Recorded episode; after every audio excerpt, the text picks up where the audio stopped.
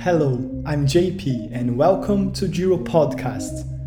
As a pleasant conversation after the ride, here I host guests sharing the passion about cycling, stories, travel, and the perspective about the present. Our guest today was born and raised in northwest of England and always had an on-off relationship with bicycle in his childhood.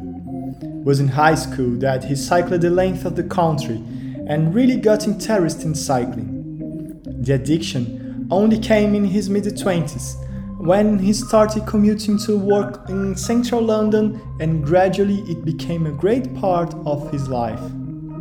Unpretensions enough to call himself a casual cyclist, he has a few epic rides under his belt, such as Paris-Roubaix, Tour de Flanders and Manchester to London. After a brilliant and successful career in advertising at Fallon and Saatchi, his eyes on mixing his two passions for marketing and sports took him to become the global marketing director at the most loved cycling apparel company, Rapha. We are receiving today on Giro Podcast Mr. Tom McMullen. Tom, welcome and thank you very much indeed for joining us on Giro Podcast. Thank you very much. Uh, thanks for having me. So, starting our conversation, what's an adventure for a young boy to cycling from Land's End to John O'Groats during high school? How did all start for you, mate? Uh, well, it was a trip that um, our school ran annually. So every year, I think it was in year nine, which is probably 14 years old, I think. Um, one of the teachers was a really keen cyclist, so he ran a trip, um, which was yeah to cycle from Land's End to John O'Groats, which is still a long way. Back then, it felt like sort of you know round the world a few times. So um, we had to apply. So we had to uh, submit a form, and then teachers would vote on which pupils they wanted to go on the ride but you got two weeks off school, so I think they voted for me just to get rid of me for two weeks because um, yeah, I wasn't the greatest of pupils. So yeah, it went from there. Um, I think there was probably about ten of us with two or three members of staff, and then um, yeah, travelled down to Land's End and started from there. It wasn't. Uh, it took us quite a long time. You know, we're only 14, so I think we did like 50 miles a day or something like that. But it was an incredible adventure. Um, we camped most nights, which again, um, for those who've sort of cycled and camped, it's not getting after a long day's riding, getting to a hotel and putting your feet up, you have to put your tent up, and then, as you know, British summers, uh, probably sit in your tent and get uh, rained on for a few hours, and then go to sleep and do it all again. So it was great fun, um, and there were some hostels along the way as well. Um, and it was sort of yeah, an adventure for a 14 year old. It really sort of sort of seeded my love, I guess, for cycling, um, which is probably where it all started for me. Um, so yeah, it was great. Amazing. And Tom, what did you see on this journey that made um, let me say, you fall in love with cycling. Is right to say?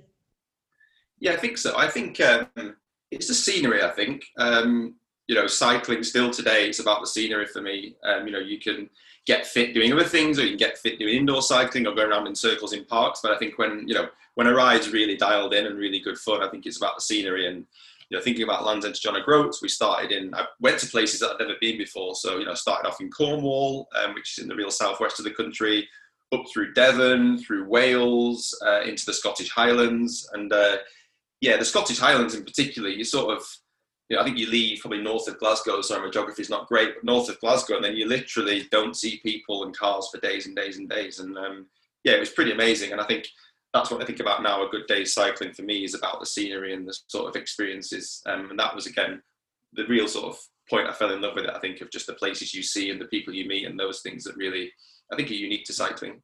Leaving the countryside and going towards central London, does your passion for cycling only hit you when you got started commuting during your time at Fallon and Saatchi and Saatchi? Yeah, I think um, yeah, that was what 14 landed John O'Groats. So I didn't really, I kind of cycled on and off, I guess, but I did what teenagers did and found other sports and found other things to occupy um, and didn't particularly want to get up on a Saturday morning early and go and ride my bike. Um, but yeah, it sort of took until probably the mid 20s when I moved to London. And um, for those have lived in big cities, I think particularly in London, like it's just a great way to get around. I think first and foremost, it was a cheap way to get around. You know, I didn't have loads of uh, money back then, not that I do now, but it was just a really convenient way to um, to cycle to and from work. Um, it's quicker, like quite often as well. Like it's quicker to ride through central London than it is to you know queue up in tubes or trains. Um, and then also sort of just about a fitness. You know, it's kind of half an hour a day, an hour a day just keeps things ticking along from a fitness point of view. Particularly in a uh, starting at Fallon was you know there were long hard days as you know working advertising. It's uh, it's sort of no rest, I guess. So it was just a good way to get your exercise in without having to then go to a gym or do something else after work, which most of the time um, I didn't have time for. So you kind of ticked every box. And I think you, you, know, you cycle, uh, what was it, 10, 15K, and then you do that you know, two or three times a week, and then you do it four or five times a week. And then you go, actually, I kind of enjoyed this. I'm going to do it at the weekends. So I remember doing sort of one lap of Richmond Park, which now is, you know, with your eyes closed. But then we used to do one lap and have a rest, and then we'd do another lap, and then we'd be like, oh, I'm out now. So, and then you go, actually, let's go further in the park, and then you go into, you know, Surrey in London, where Box Hill area is, and you kind of just go further and further and further. And I think that's how the sort of I don't know, the cycling journey, I think just sort of developed from me of just going further, further, further, and then uh, enjoying it more and more and more and getting more and more obsessed. And then it brings you to, yeah, where we are today, I guess. For our overseas audience, Richmond Park and Box Hill are temples of British cycling. Both located in southwest of London, they bring escape from the city that you normally see. And Tom, working in advertising, escape is something that you are dreaming of. And talking about advertising, you have done the same path as I did, but a different moment. So I worked first at Saatchi and then I moved to London. You did the opposite. So what did you miss most back on those times? The golden age of jobs or the football conversation that I know you are a huge fan of football as well? Uh, probably both actually. I think the football conversations we definitely miss at Fallon. Uh, sorry, at Rapha we're not uh, yeah not too football obsessed, but Fallon in particular. I remember it was my first proper job in London, should we say, and um, you know, I walked into an agency that at the times was just coming off the sort of glory years, should we say. I wasn't necessarily part of those, but the people that worked there, the international culture, um, you know, there's people from Brazil, people from Argentina, people from Australia, um, and we used to play football every week, and it was just great, great conversations, and yeah, just like-minded people working together. Um, and it felt like kind of like it does at Rapha now. I think for me personally, that it was just a family of people that really had each of us backs, but were working incredibly hard to achieve something. Um, and if I look back now at the people that I worked with and the jobs they've got and sort of what they've gone on to do, it really was a sort of, you know, a melting pot of incredible talent. I was just a sort of um, the not hugely talented one of that bunch. But yeah, there are people working all over the world now, and it's um, it was a great place to be. Um, and then moved on to Saatchi, which was quite different. I think very different culturally from a size of business point of view, from a sort of um, legacy point of view, I guess. Um, and I guess I didn't fit in quite as well there, but still really enjoyed it. And I think if I look back on my time now at Saatchi, it kind of taught me or showed me what necessarily I don't want, which sounds weird, but I think, you know, you got to the small agency environment, I think I thrived in. The bigger environment, not so much, but it kind of showed me that, you know what, um, I I know that the big environment's not necessarily right for me. So you know, go on something different. And um, yeah, I sort of left Saatchi and went on to uh, to join Rapha three and a half, four years ago now. Cool. And Tom, and how did you properly get started at Rapha? So you were on on, on, on Saatchi and moved to Rapha. How was this that transition? Yeah, I mean, it was you know I've sort of got kind of two passions in life, I guess, or two particular passions, you know, one being marketing and the other being cycling. And it obviously, um, as you were sort of getting into cycling and doing more cycling, it felt like a, you know, I guess the dream is to try and mix business with pleasure, and that was always sort of you know my ambition ultimately. Um, with Rapha, they eventually couldn't say no to me. They turned me down multiple times, um, rejected me a lot of times, didn't answer my calls, didn't answer my emails, but eventually, I think they were just like, you know what, let him in. He's not going to give up. So um, yeah, I courted the company for a couple of years um, and applied for a couple of roles that weren't quite right, and then eventually um, one came up that was right, and you know managed to managed to get in there. Um, and I think you know as a marketeer, obviously I wanted to work in cycling, hence why you know I wanted to work at Rapha. But I think as a marketeer as well, hopefully Rapha's got it's a really strong brand. We don't just make clothing or make products that you sell. I think from the marketing perspective, it's a very attractive company um, for someone that's interested in that beyond just the cycling links, if that makes sense. Indeed, and you touched on a point that I, I would like to, to tell more about. So it's more than a brand that has changed in cycling. Where I why does Rapha believe that cycling has potential to be the most popular sport in the world? Um, I think it's just got this we think this really incredibly unique ability to transform lives and i think it sounds very high-minded that but i think it's more than just a sport. When you get into it as you'll know it kind of becomes a way of life. Um, and i think you know the friendships the memories the experiences you get from cycling are kind of unrivaled i think in any other sport or activity. Um, it's obviously got then physical and mental um, sort of benefits as well which i think you know the mental health benefits of cycling are really, really powerful, I believe. Um, I know as well as the physical ones I've talked about. And then you sort of add, you know, the environmental uh, benefits of it as well, which we don't really go into as a brand, but it's kind of got everything, I think. Um, and, you know, we believe that it does improve lives. Um, and again, that sounds very high and mighty, but I think, yeah, for people can relate to that who've got into cycling and sort of got addicted, it really sort of, yeah, it adds a lot to, um, it adds a lot. And we sort of believe that more people, the more people that bump into it and more people that uh, take part in it, you know, will sort of improve their world and everyone else's, I guess. Indeed, we can feel that. And the brand, Tom, I think also broke ground with a new model for retail stores and community making cycling culture more accessible. Uh, sometimes define stereotypes about the sports perceived before exclusivity. Uh, what's the next steps, Tom? Um, I guess you know we want to continue to hopefully inspire people um, to want to ride, uh, encourage them to ride, and facilitate them to ride through you know the events we host through our clubhouse network around the world. We've got 22 stores that um, you know they are retail spaces but also community spaces that people that we run regular rides out of. So yeah really sort of encouraging more and more people around the world to ride um, through the yeah, marketing products and everything in between.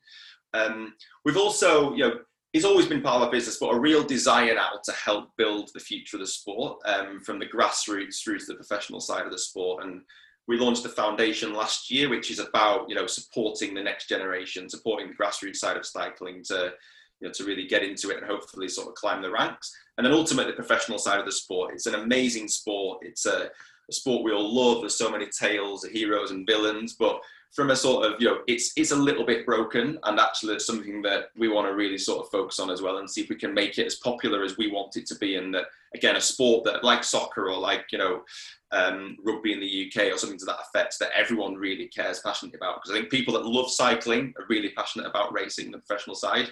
People that don't, you know, the Tour de France, it's not really in the news or anything here yet. It's our sort of pinnacle World Cup of, it, of every year. So I think, um, yeah, really focusing on that. And then I guess also moving into sort of, you know, moving a bit more off road. So we're going to launch a mountain biking range next year. Um, which we're all really incredibly excited about. We went into sort of off-road riding through the sort of gravel boom and exploration um, a couple of years ago now, but you know, pushing that a little bit further and going into mountain biking. We've got some really passionate mountain bikers around the world that work for our business, and hopefully we feel like we can bring something new to the party. So yeah, more of the same, but sort of building on that as well, I guess. Yeah, you said about heroes, violence. Uh, particularly, Rapha pays homage to cycling heritage showing genuine and sometimes profound respect for them. At the same time, pushes itself towards innovation of materials, experience, and the language that you use in communications. How do you deal with that in, in, in marketing department? I think for us, it's about being really, really authentic. So I think you know, as long as what we do is authentic and the stories we tell are authentic, then I think we can celebrate the best riders in the world or the cyclist just getting into riding. Um, and I think as long as we get that tone right um, and it is authentic, it comes across as authentic, and the stories we tell, as I say, are authentic, then I think you know we get the balance right. Um, we always celebrate the sport. With about celebrating the sport to inspire people, and I think you know. Um, you know, we do that um, with a brand that's about pushing boundaries, but at the same time, um, we uh, you know we, we sort of celebrate the history of that sport if you will. Um, so i think yeah it's about getting the balance right. Um, we're, we're always going to pay homage to it. It's kind of part of what we do Um, but at the same time, it's about you know creating the best products and really sort of pushing things on the best best products and best experiences. Um, I guess the minute we stop pushing, um, then you know we might as well go home. I guess so. The sport, the historical element to it is super important to us. It kind of thrives and fuels everything we do. But at the same time, like you said, we've got that angle to us, which is about innovation. It's about tech. It's about pushing the boundaries of everything we do, um, and getting that balance right. Okay, right and observing from outside Rapha attracts everyone from consumers who see bicycle as a hobby or fashion statement to those who use them to set new records and as a professional let me say. How can you manage such distinct targets and keep the same tone as a brand? I think it's a huge challenge for you as a market global marketing director set the same tone. Doesn't matter if it's a, a display media on websites or an activation or celebrating a victory on Tour de France. Uh, how do you deal with that and keep the same tone as a brand? Yeah, sure.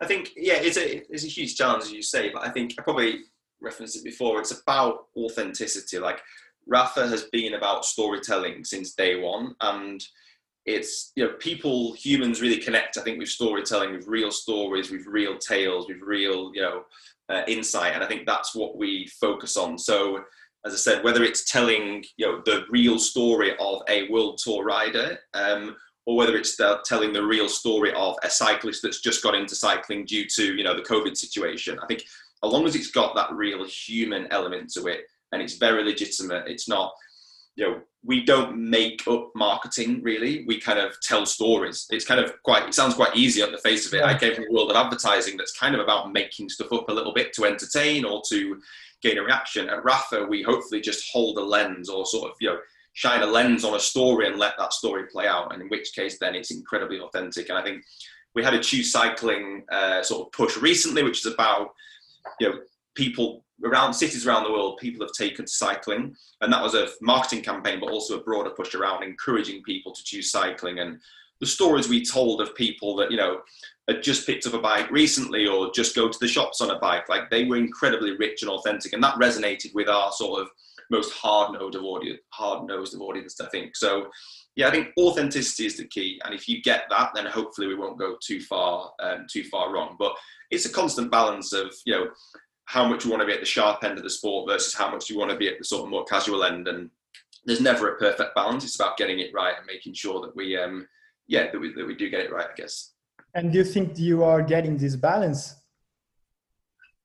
I think so. More and more recently, I think so. Um, uh, yeah, I definitely think so. Uh, from you know the sort of uh, the metrics we see, from a sort of boring point of view in marketing, um, the engagement, comments, uh, conversations we have, our audience, our, you know, our RCC members are our passionate, most important, incredible customers and members. They they're not put off by us showing a beginner cyclist or telling the story of a, you know, um, an underrepresented cyclist. They I think they find that inspiring, and it's I think you know, with the world in marketing in generally, I think we look at Nike quite a lot. I look at Nike quite a lot, and you know they used to tell more of the you know real superstar stories. They're telling now grassroots stories, and I think they the human element, the human truth within those resonates with everyone, no matter who you are. So I think we're getting, yeah, we do get the balance right. And um, we're far more confident now than we were, say, two or three years ago, I thinking where we want to go to. Um, and we're comfortable that, you know, some brands can maybe continue to just be at the real sharp end of racing and,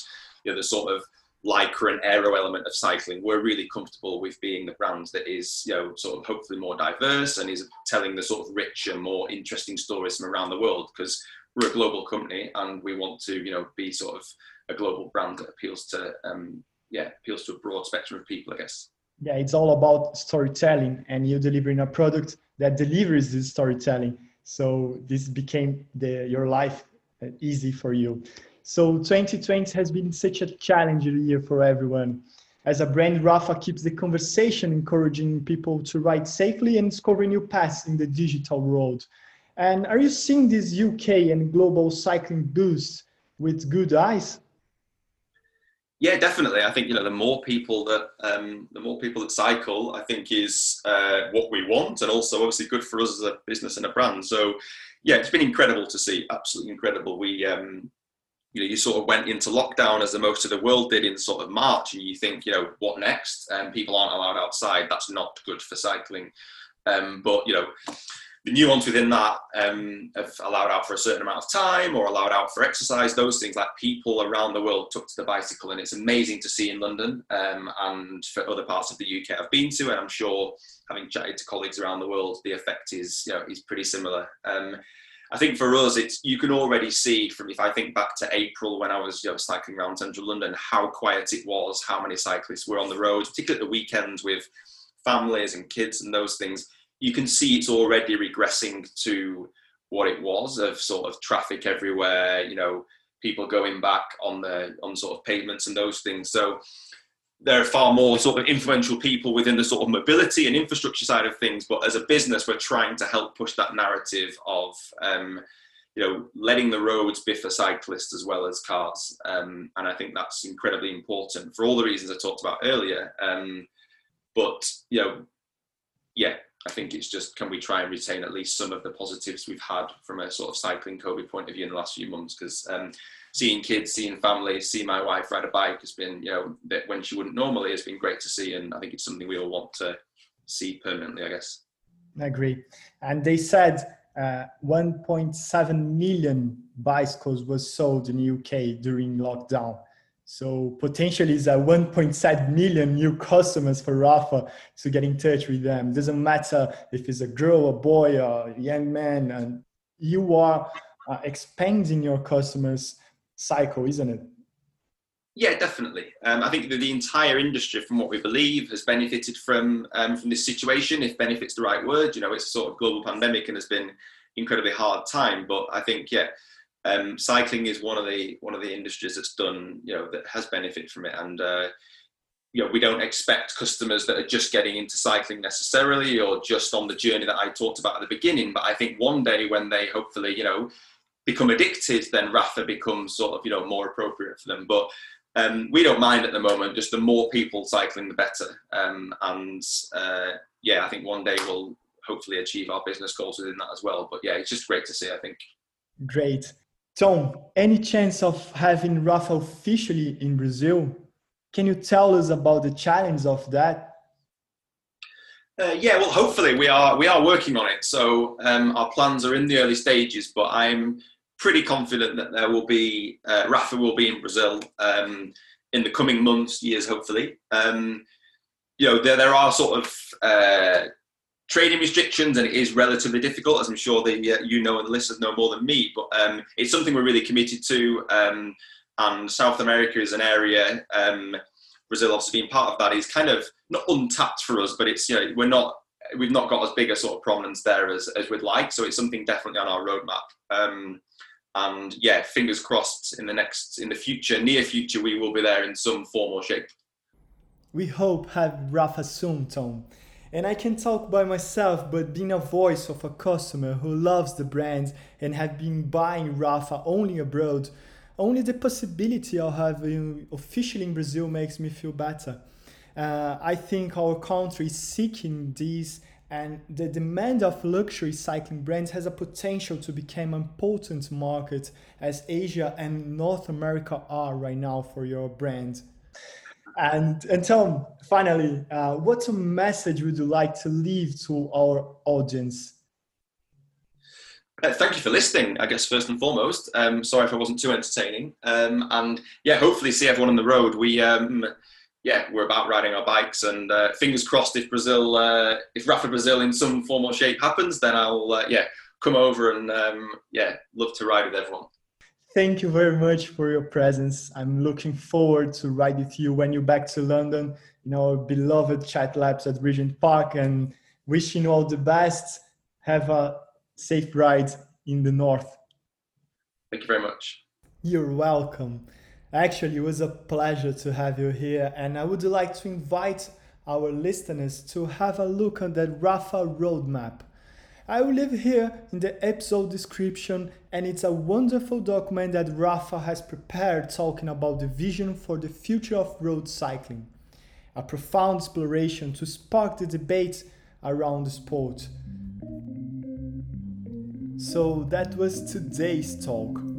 If you liked the chat, share it, send to your friends. If you have any suggestions that can help us grow, send us a message on Instagram at Giro Podcast. See you on the next episode and remember, roads and headphones simply don't match. Leaving to listeners after the ride.